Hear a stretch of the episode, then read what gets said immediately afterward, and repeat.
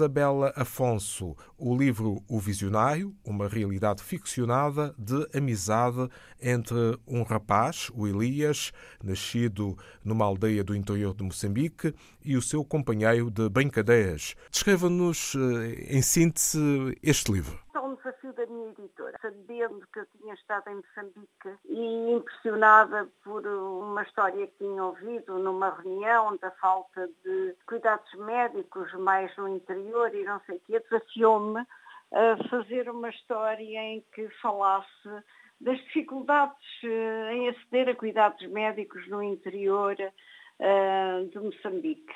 E eu, uh, depois de pensar um bocado, construí a história do Elias. O Elias é um menino que nasceu à beira de um rio, no interior de Moçambique, e que nasceu numa família bem estruturada, pobre, mas bem estruturada, e no mesmo dia e à mesma hora nasceu um leão que os padrinhos depois lhe ofereceram. E esse leão foi o companheiro de brincadeiras e crescimento do Elias. E ele teve uma infância feliz, pobre mas feliz. E, entretanto, a mãe faleceu e a vida dele mudou completamente e a partir daí eh, começam as vicissitudes do Elias, que entretanto tinha sido picada pela mosca negra, que é um dos dramas da África, porque provoca a cegueira. E o Elias acaba por uh, estudar para a missão, eh, uma missão católica perto de casa, porque o pai sozinho não tinha outra forma de fazer.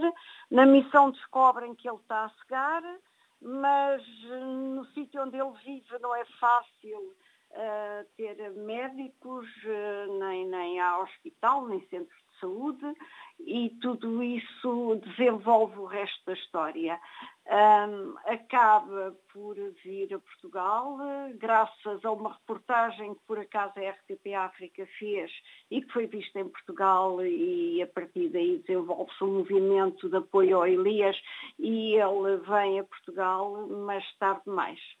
Mas cresce de uma forma muito bem estruturada, e apesar de acabar por cegar, torna-se um visionário cheio de vontade de viver e de ajudar os outros para que não passem uh, pelos problemas que ele viveu e assistiu. Resumindo, é isto. Esta sua estada em Moçambique marcou de forma determinante a sua carreira como escritora e não só. Sim, foi, foi muito importante. Uh, digo isso muitas vezes. Uh, profissionalmente, claramente foi importante, foi um desafio que eu abracei com muito, muito empenho e muita vontade de fazer coisas e, e, de facto aconteceu. A delegação da RTP África em Moçambique até hoje um, uh, revelou-se uma delegação muito concretizadora e tem feito e concretizado grandes projetos, uh, documentários, teledis. No início da RTP África uh, não havia programação específica para o canal e a delegação de Moçambique preencheu muito esse vazio com a dinâmica que conseguimos naquela delegação estabelecer.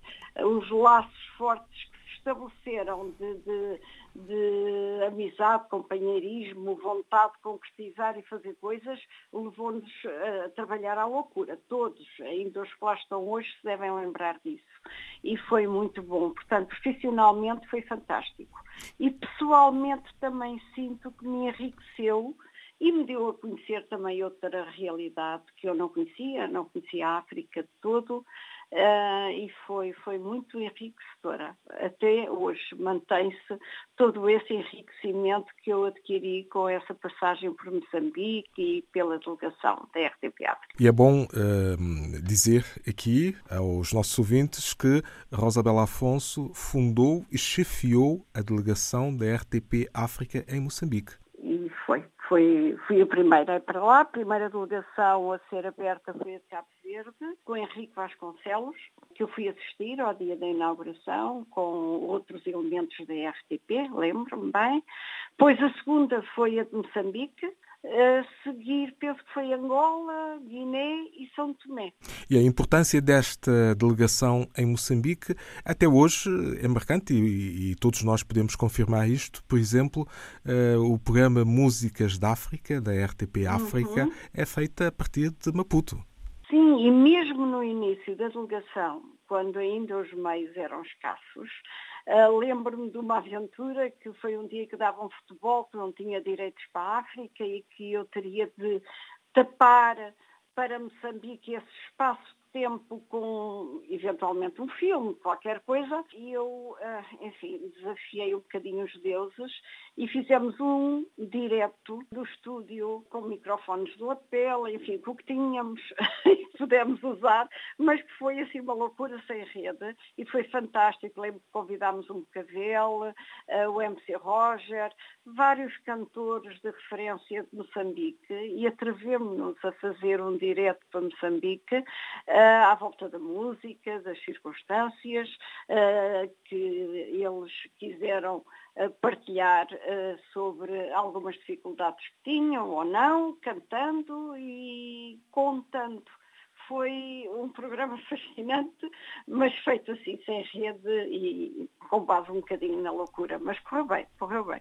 Agora da reforma, e após estes 30 anos da RTP, eh, tendo ocupado eh, vários cargos de chefia, eh, continua a escrever e agora este livro sobre África, o visionário. Portanto, a minha editora gostaria e planeia fazer um lançamento do visionário em Maputo. Uh, já fizemos contactos com a um, Embaixada, a Embaixada está disponível, a Associação de Escritores também. Uh, temos várias portas abertas, uh, faltam os patrocínios que poderão viabilizar isso concretamente para as viagens.